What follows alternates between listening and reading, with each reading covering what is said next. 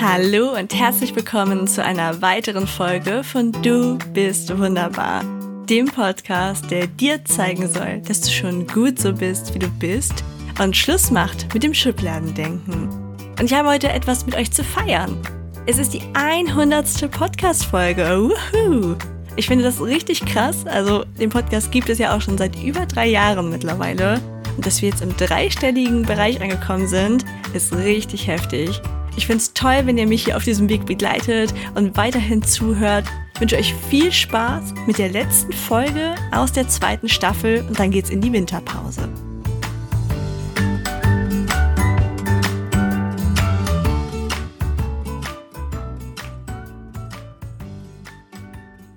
Hallo Team Wunderbar. Ich begrüße euch zur letzten Folge in 2021 und freue mich sehr, mal wieder eine Solo-Folge für euch zu machen.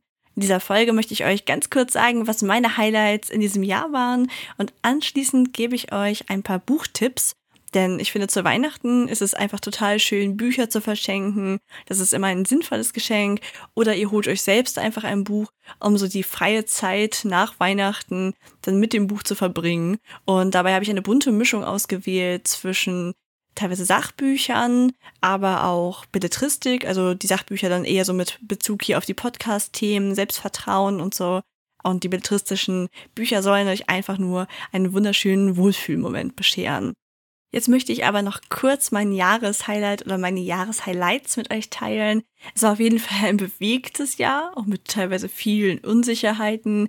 Gerade am Anfang des Jahres, wir wollten ja eigentlich im April heiraten und dann war ja alles noch so von der Entwicklung so schwierig und dann haben wir das ja auch abgesagt bzw. verschoben und das waren schon auch herausfordernde Momente.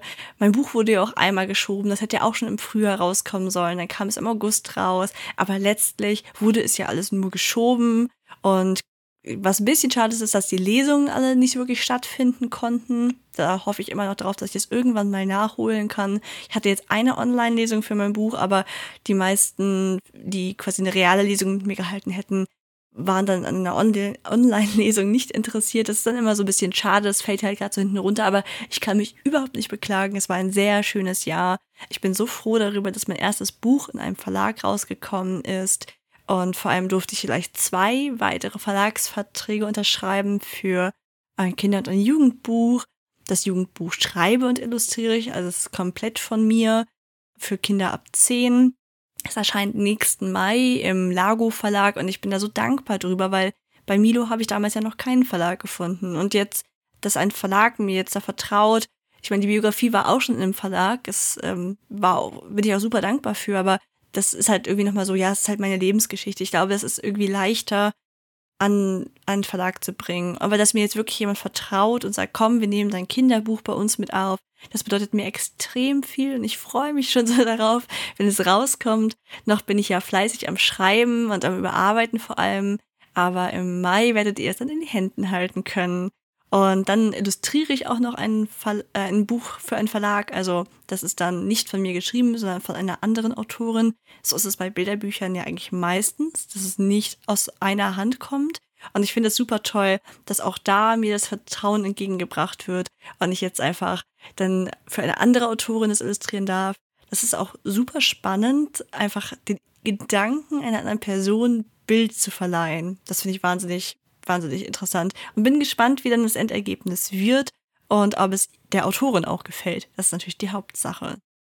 Das war auf jeden Fall dann so mein Jahr. Im August hat dann ja auch noch meine Hochzeit stattgefunden. Also es war auf jeden Fall ein sehr bewegtes Jahr und ich bin gespannt, was 2022 bereithält. Erzähl du mir doch auch gerne, schreib mir gerne deine Jahreshighlights, so würde mich interessieren. Wie bist du mit 2021 so klargekommen? Und jetzt geht es gleich ab zu den Leseempfehlungen. Das erste und zweite Buch, also beziehungsweise Leseerlebnis und das erste ist ein Magazin, sind Sachen, die im Selbstverlag erschienen sind. Deswegen nenne ich die mal zuerst. Da könnt ihr quasi nicht einfach in den Buchhandel gehen und das überall bestellen. Aber die könnt ihr über die Links in den Show Notes bestellen. Da bekomme ich auch nichts für. Das ist einfach nur die Art, wie ihr es kaufen könnt. So wie bei mir das ja damals bei Milo auch so war. Das erste ist das Viel-Magazin mit 3e. Deep Talk über Gefühle, Krisen und wahre Stärke. Das kommt aus dem Verliebt Verlag von Isabel Schumann. Ich finde den Namen von dem Verlag total cool. Es ist nämlich nicht wie verliebt, also dass ich mich in jemanden verliebt habe, sondern eine Zusammensetzung aus den Worten fair, also ist wie fair gehandelt. Und ich finde das total klasse, dass Isabel Schumann sich da ja, den Mut genommen hat und einen Kleinstverlag gegründet hat oder einen kleinen Verlag. Denn das ist auf jeden Fall ein hartes Business. Ich denke da auch manchmal drüber nach, aber es ist wirklich, uh, es ist schwierig, damit zu überleben. Und ich finde das wahnsinnig toll, dass sie das macht und dass sie so auch anderen Autorinnen und Autoren einen Raum für ihre Gedanken gibt. Das Vielmagazin ist so ihr neuestes Projekt. Da gibt es jetzt drei Ausgaben von. Und ich werde euch auch gleich nochmal die Überthemen davon sagen. Sie ist selbst Autorin, Texterin und Herausgeberin. Und ich werde sie auch nächstes Jahr in der dritten Staffel hier im Podcast nochmal interviewen. Das wird euch heute generell öfter auffallen, dass viele von den Autorinnen und Autoren habe ich entweder schon interviewt oder werde ich noch interviewen. Und das liegt nicht daran, dass mir irgendwer Geld dafür gegeben hat, dass ich das Buch hier nenne. Das ist nämlich nicht der Fall. Aber es ist einfach so, dass entweder habe ich die Person schon interviewt, dabei gemerkt, wie spannend ich sie finde und dann deshalb noch ihr Buch gelesen. Oder ich habe erst das Buch gelesen, fand die Person so spannend und habe sie deswegen für den Podcast angefragt. Im Vorwort der ersten Ausgabe schreibt Isabel, das Viel-Magazin widmet sich dem tiefen Gefühlsleben in uns abseits von Instagram Glamour und flachen Erfolgsformeln. Stattdessen möchten wir das Unperfekte zelebrieren, über die dunklen wie über die hellen Zeiten im Leben sprechen und über die ehrlichen Einblicke tiefe Verbindungen eingehen. Viel wird ja in diesem Fall mit drei E geschrieben und steht frei übersetzt für tiefes und vielseitiges Fühlen. Jede Ausgabe hat ein Überthema. Die erste hatte Intuition, die zweite Natur und Erdung und die dritte Loslassen und Neubeginn. Und es gibt in dem Magazin Artikel, Interviews, Übungen zum Ausfüllen und auch ein bisschen Poesie. Pro Ausgabe wird außerdem ein kleiner Betrag gespendet. Und so eine Ausgabe hat ungefähr 50 Seiten. Das ist wie so ein typisches Magazin einfach. Bei mir hat das ganz gut gepasst, weil ich ähm, vier bis fünf Jahre jetzt das Abo der Flow hatte. Das kennen bestimmt einige von euch. Das ist so ein, auch ein großes Magazin.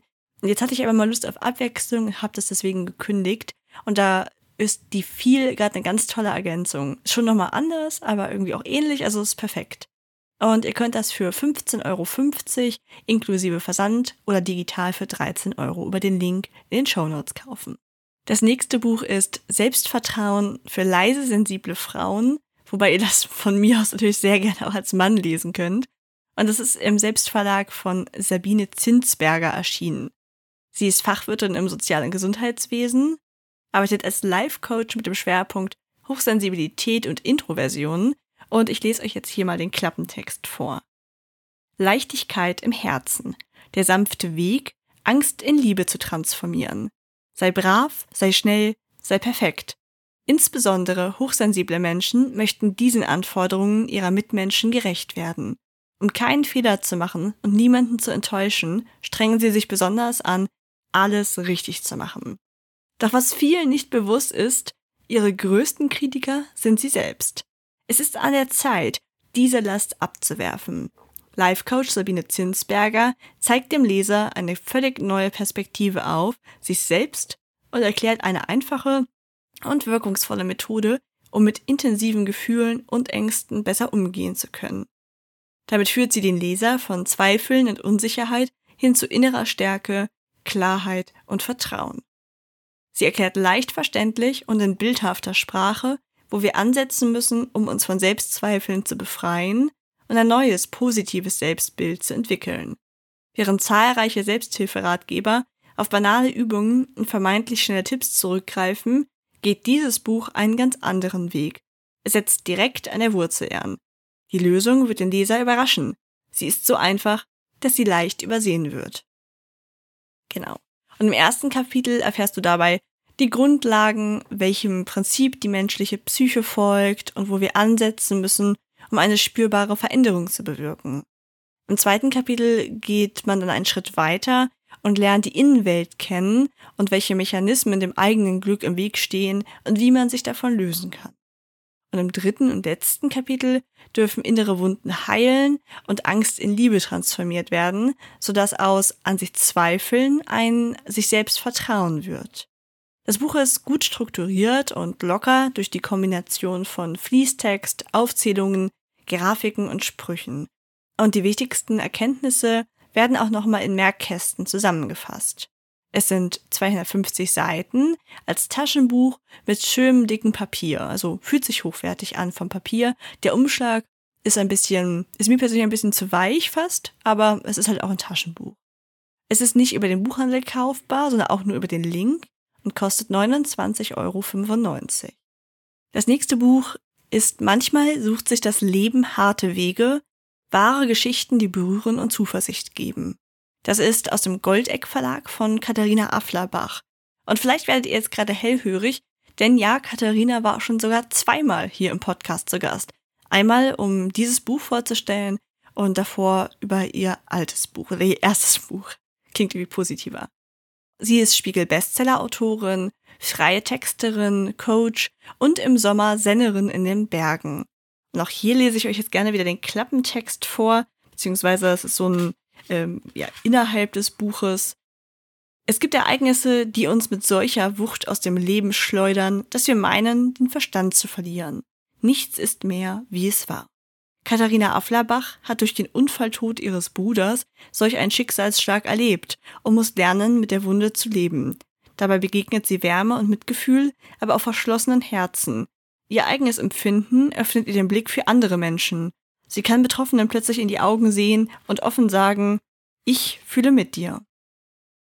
Genau. Und das Buch ist in drei Teile geteilt. Das erste und das letzte sind einleitende und schließende Worte von Katharina und im Hauptteil werden 13 Geschichten anderer Personen erzählt.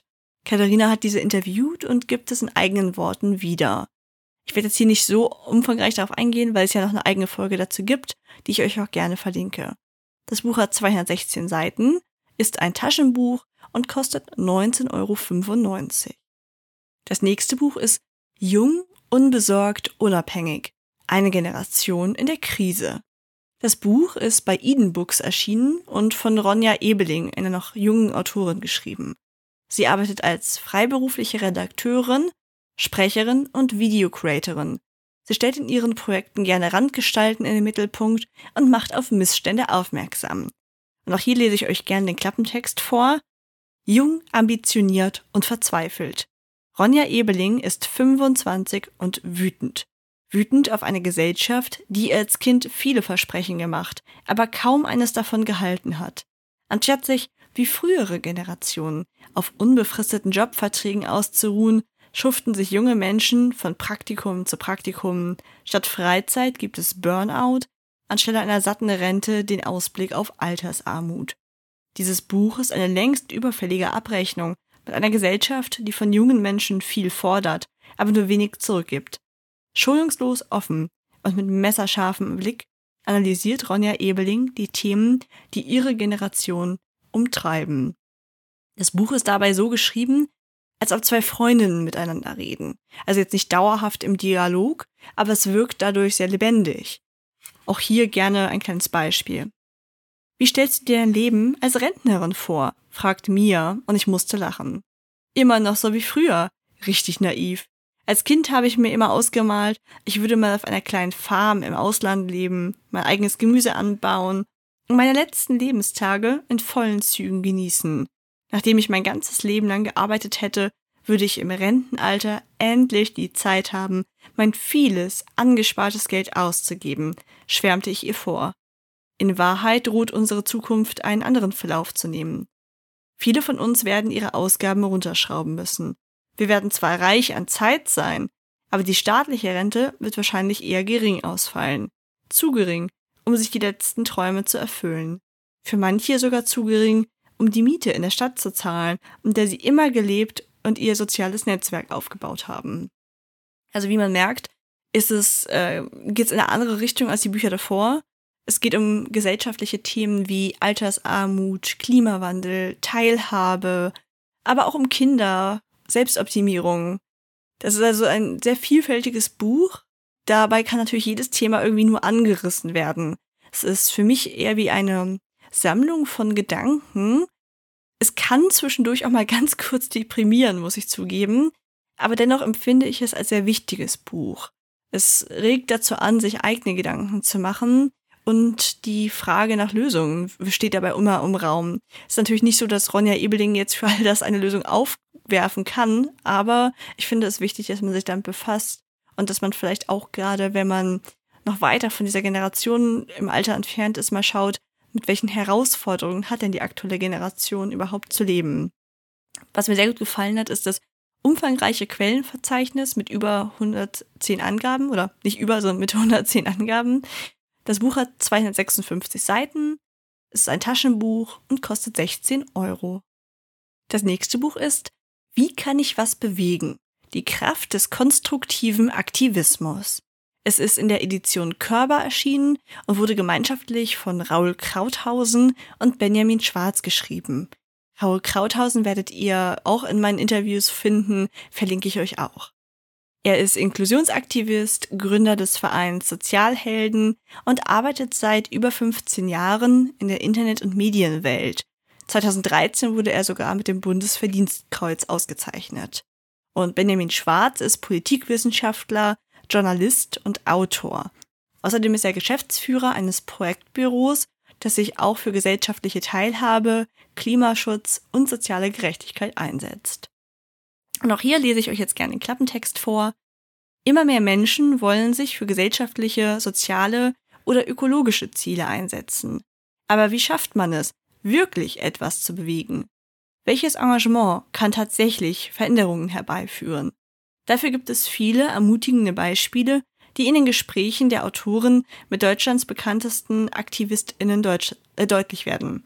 Luisa Neubauer, Fridays for Future, Carola Rakete, Seenotretterin und Naturschützerin, Philipp Ruch, Zentrum für politische Schönheit und viele andere berichten von ihrer Arbeit, ihren Erfahrungen, auch ihren Ängsten und Niederlagen, vor allem aber darüber, warum Aktivismus eine Bereicherung ist für die Gesellschaft und für das eigene Leben. Inklusionsaktivist Raul Krauthausen und Politikwissenschaftler Benjamin Schwarz inspirieren und ermutigen uns, einfach anzufangen und nicht aufzugeben. Aktivismus hat nichts mit schwarzen Blöcken oder krawalligem Protest zu tun. Er bedeutet ernsthafte politische Arbeit. Der konstruktive Aktivismus ist ein leidenschaftliches politisches Instrument, das radikal und konsequent für die konkrete Veränderung aktueller Umstände kämpft. Genau, also wie man merkt, sie haben Deutschlands bekannteste AktivistInnen interviewt. Da sind ganz viele sehr bekannte, ganz tolle Beispiele bei. Einige kannte ich eben auch nicht und war sehr, sehr froh, über die mehr zu erfahren. Und es geht dabei sowohl um das Handeln der AktivistInnen selbst, also wie sie etwas bewegen, was ihr Antrieb ist, aber auch um die allgemeinen Fragen, wie man überhaupt etwas bewegen kann, wie aus politischem Protest politisches Handeln wird und ob man selbst von etwas betroffen sein muss, um als Aktivistin zu kämpfen. Sehr mag ich zum Beispiel folgende Aussage in dem Buch. Ist dies hier ein Buch von Aktivisten für Aktivistinnen? Nicht nur. Wir glauben, dass vor allem diejenigen, die ihre eigenen Aktivistinnen in sich aufgespürt haben, hier fündig werden. Sehr gut recherchiert ist das Buch auf jeden Fall. Am Ende werden Quellen im dreistelligen Bereich angegeben. Also ich habe es jetzt nicht durch, also exakt durchgezählt, aber ich würde schätzen, 300, 400 Quellen sind das mindestens. Und ich liebe es einfach immer, wenn Bücher gut recherchiert sind. Ich hatte auch schon einige Artikel nachgelesen und fand das toll, darüber dann noch mehr zu erfahren. Es ist kein klassisches Interviewformat, wie ich erst gedacht hätte. Also in meiner Vorstellung war das so, jetzt bekommt jede Aktivistin oder jeder Aktivist einen gewissen Raum und kann da halt seine Geschichte erzählen. Aber es ist eher schon so ein, sag ich mal, Fließtext auf, wie Fließtext aufgebaut, ähm, in verschiedene Kapitel unterteilt, die zum Beispiel heißen Aktivismus, Macht, Petitionen. Und dort finden sich dann in den Text eingebaut Aussagen dieser Personen. Also liest sich ganz toll und fühlt sich auch sehr hochwertig an, ist ein Taschenbuch und kostet 18 Euro. Das nächste Buch ist Das Mädchen und die kleine Wolke von der lieben Sarah Setgast. Auch die hatte ich hier vor kurzem zu Gast. Sie hat die Deutsche Pappebuchgesellschaft gegründet und ist auch eine deutsche Brillendesignerin, Illustratorin, Autorin und Verlegerin. Ihr Buch ist ab zwei bis vier Jahren, aber laut der Autorin definitiv alterslos. Und das kann ich unterschreiben. Ich kaufe mir ja auch immer Bilderbücher. Also da äh, finde ich, sollte man einfach danach gehen, was man gerne mag. Und das ist eine süße Geschichte, die auch Erwachsene definitiv berührt. Das kleine Mädchen und die Wolke ist nämlich die Geschichte einer Freundschaft, die vom Festhalten und Loslassen erzählt. Wenn man manchmal glaubt, etwas verloren zu haben, so wird doch immer ein Teil bleiben und niemals gänzlich verschwinden. Liebe und Freundschaft sind unvergänglich, wie die Beziehung der Wolke zu dem kleinen Mädchen. Doch auch eine Wolke muss einmal weiterziehen, da sie an einem anderen Ort gebraucht wird. Wenn ihr mehr darüber wissen wollt, ich verlinke euch auch die Folge mit Sarah. Und das Buch hat 24 Seiten, ist nach der Spielzeugnorm E71 gefertigt, also hat wirklich eine garantierte Beiß- und Speichelsicherheit mit abgerundeten Ecken und es kostet 14,99 Euro. Das nächste Buch auf meiner Liste ist Abschiedsgeschenk, wie der Tod eines geliebten Menschen mir zum Glück verhalf. Das ist im Eisele Verlag erschienen und von Sarah Hülsel geschrieben. Sie hat Jura studiert, arbeitet aber heute als Mental- und Ernährungscoach. Und der Klappentext ist, als Sarah ihre geliebte Großmutter Lola an Krebs verliert, beginnt sie an einem Buch zu arbeiten, das sie ursprünglich gemeinsam schreiben wollten. Sie lässt ihre Gefühle und Gedanken in eine Reihe von Gedichten und Briefen fließen. Während des Abschiedsprozesses erkennt sie, dass in allem, äh, in allen schmerzhaften Erfahrungen Geschenke stecken, vor allem das große Geschenk der Liebe. Denn erst wenn wir den Mut finden, alle Gefühle, auch die negativen, zuzulassen, lernen wir wahrhaftig glücklich zu sein. Und das Buch ist ganz anders aufgebaut, als ich gedacht hätte. Es ist jetzt nicht ein sehr autobiografisches Buch mit langen Fließtexten, sondern eher poetisch. Und teils hat es eine ganz schöne kalligrafierte Gestaltung und die eher kurzen Gedankengänge dienen mehr als Art Inspiration. Aus den Rezensionen anderer Menschen kann man entnehmen, dass es als sehr kraftspendend wahrgenommen wird, wenn man gerade selbst trauert. Und ich glaube, dass es ein Buch ist, das man, das einem hilft, sich verstanden zu fühlen, wenn man eben gerade in so einer schweren Phase steckt. Für mich, die gerade nicht trauert, war es jetzt eben in dem Sinne nicht kraftspendend, weil ich ja gerade keine Kraft brauche, aber es war trotzdem sehr schön, in die Gedankenwelten und in die Poesie auch von der Sarah Hölze reinzulesen. Und weil es mir so gut gefallen hat, werde ich sie auch nächstes Jahr ebenfalls für den Podcast noch interviewen. Es ist wirklich ganz toll gestaltet. Das ist ein sehr hochwertiges Hardcover mit Schutzumschlag und Lesebändchen und eben mit diesen kalligrafierten Kapitelüberschriften ganz toll gemacht. Also auch sehr, sehr schön zum Verschenken, falls vielleicht jemand anderes gerade trauert. Es hat 128 Seiten, aber es ist super schnell gelesen. Also es ist ja wirklich, vielleicht habt ihr gerade so ein Gedicht vor Augen, immer mit so vierzeiligen Blöcken, ganz viel Freiraum auf den Seiten. Also es sind jetzt wirklich keine 128 voll bedruckten Seiten und dadurch kann man das sehr schnell lesen und immer wieder hervorholen, wenn man da irgendwie ein Zitat daraus besonders kraftspendend findet. Und es kostet 18 Euro. Das nächste Buch ist 19 Love Songs und ich muss zugeben, ich hätte es mir so vielleicht erstmal nicht gekauft, weil ich wenig Liebesromane lese und ich deswegen vielleicht nicht dazu gegriffen hätte. Aber der Lago Verlag, in dem es auch erschienen ist, hat es mir zur Hochzeit geschenkt. Das fand ich eine extrem süße Geste. Der Lago Verlag ist ja der Verlag, wo nächstes Jahr ein Buch von mir erscheinen wird. Und die haben mir so ein total süßes Päckchen geschickt mit Büchern aus ihrem Programm, die so ein bisschen diesen Bezug zum Thema Liebe haben. Also ganz, ganz, ganz süß möchte ich mich an dieser Stelle auch gerne nochmal bedanken. Das Buch wurde von David Levison geschrieben. Und er ist ein amerikanischer preisgekrönter Autor und auch Herausgeber von eigenen Kinder- und Jugendbüchern. Also er hat auch einen Verlag gegründet in Amerika.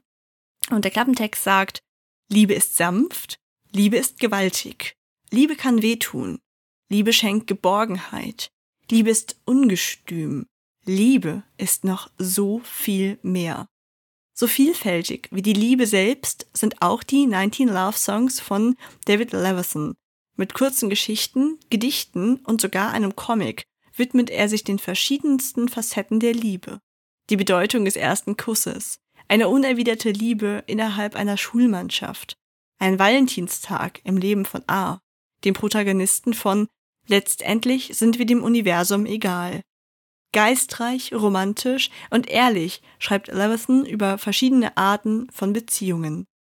Er zeigt uns, dass alles gut wird, solange wir nur auf die Liebe vertrauen. Das ist irgendwie super süß, denn diese 19 Love Songs sind als Tradition entstanden, einmal am Valentinstag eine Geschichte für seine Freunde zu schreiben. Und die hat er jetzt eben in diesem Sammelband herausgegeben.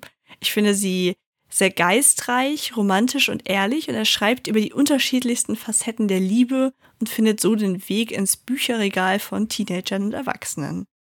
Und wie man gerade schon gehört hat, sind es also 19 verschiedene Geschichten geworden.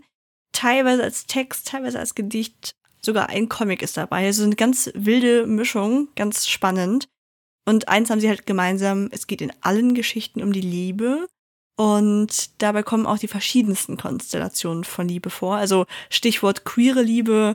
Wenn ihr da Interesse daran habt, lest doch mal rein. Das Buch hat 352 Seiten und kostet 16,99 Euro als Hardcover. Und jetzt noch zwei Bücher, die ich mir selbst in der Bücherei ausgeliehen habe. Das erste ist Die Duftapotheke. Ein Geheimnis liegt in der Luft. Das ist im Arena Verlag erschienen und von Anna Ruhe. Und das ist ein Kinderbuch ab neun bis elf Jahren. Anna Ruhe hat Kommunikationsdesign studiert und dann viele Jahre als Grafikdesignerin für große und kleinere Designbüros gearbeitet. Inzwischen schreibt sie aber Kinderbücher. Und hier der Klappentext. In der alten Villa riecht es seltsam, nach tausend Dingen gleichzeitig. Es ist das Erste, was Lucy an ihrem neuen Zuhause auffällt. Aber die Gerüche führen nirgendwo hin. Und der Schlüssel, den Lucy unter einer Bodendiele findet, passt in kein Schloss. Gibt es in der Villa etwa ein verstecktes Zimmer? Gemeinsam mit ihrem kleinen Bruder Benno und dem Nachbarsjungen Mads macht sich, macht sich Lucy auf die Suche. Als sie in den verborgenen Teil der Villa vordringen, trauen die Kinder ihren Augen kaum. Auf deckenhohen Regalen reihen sich zahllose Duftflakons aneinander, in denen es nur so schillert und sprudelt. Doch in den Fläschchen schlummern nicht nur schöne Überraschungen, sondern auch jede Menge Gefahren. Vor allem ein Flakon wäre besser für immer verschlossen geblieben. Band 1 von 6 ist das. Also ich weiß nicht, ob es dann auch noch mehr geben wird. Ich habe das jetzt angefangen schon mal zu recherchieren, aber nichts dazu gefunden. Und da ich selber ja erst Band 1 gelesen habe, kann ich nicht sagen, wie es ja, ob Band 6 irgendwie ein offenes Ende hat oder so. Aber es liest sich ganz, ganz toll. Ich liebe ja Kinderliteratur grundsätzlich. Es hat wunderschöne Illustrationen von Claudia Karls darin, die auch Woodwalkers und Alea Aquarius illustriert hat. Vielleicht kennt ihr die und sieht ganz bezaubernd aus. Es hat 264 Seiten für 14 Euro und ist ein Hardcover. Und jetzt kommen wir auch schon zu meiner letzten Empfehlung, die schon etwas älter ist, aber mich hat sie sehr berührt. Das ist eine Handvoll Worte. Es ist im Rowold Verlag erschienen und von Jojo Moyes geschrieben. Jojo Moyes kennen bestimmt viele von euch. Die hat erst Journalistik studiert, bringt aber mittlerweile einen Bestseller nach dem anderen raus und schreibt Liebesromane, aber Liebesromane, die mir gefallen. Also ich habe ja eben schon gesagt bei 90 Love Songs, dass ich das eigentlich nicht so mein, als mein Genre bezeichnen würde. In diesem Fall gefällt mir aber eigentlich echt immer jedes Buch von Jojo Moyes.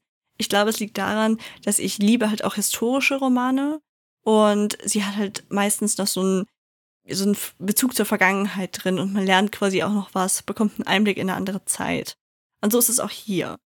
Erstmal der Klappentext. 1960. Jennifer Sterling müsste eigentlich glücklich sein.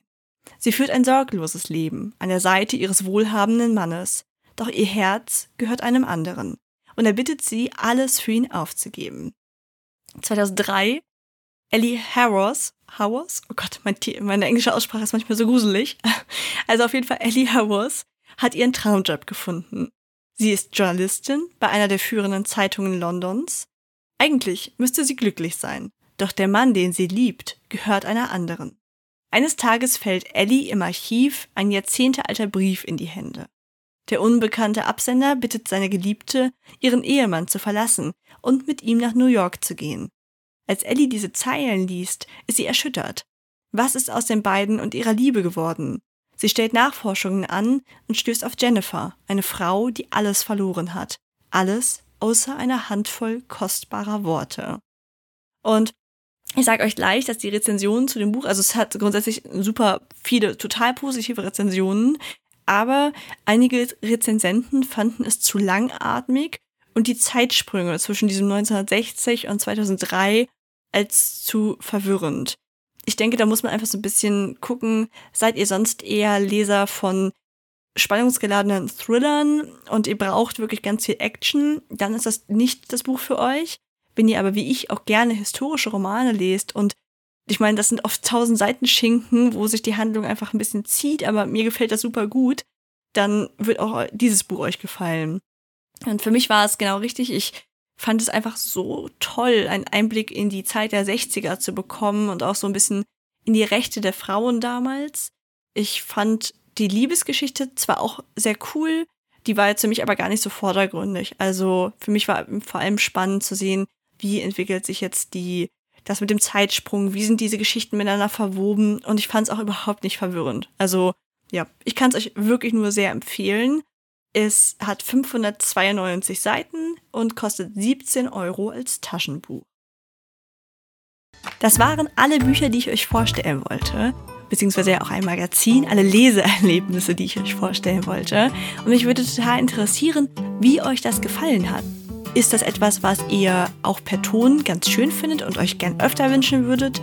Dann kann ich ja immer pro Staffel einmal meine Buchempfehlungen eben der letzten drei Monate geben, die ich so gelesen habe. Oder sagt ihr, nee, zum Anhören ist das nicht so toll, dann würde ich das zum Beispiel nur auf Instagram oder so machen, wo man es einfach nachlesen kann. Lasst es mich wirklich super gerne wissen. Ihr habt in der Hand, wie dieser Podcast sich entwickelt. Und das könnt ihr mir ganz einfach zum Beispiel auch per E-Mail schreiben. Und ich freue mich auch immer, wenn ihr den Podcast auf einem Player eurer Wahl bewertet. Lasst ein paar nette Worte da, das freut mich immer sehr. Und abonniert ihn, wenn ihr nicht verpassen wollt, wie es weitergeht. Denn jetzt geht es erstmal in eine kleine Winterpause. Und im Februar starte ich dann mit Staffel 3. Also abonniert es, um nichts zu verpassen. Und jetzt eine schöne Weihnachtszeit und bleibt gesund.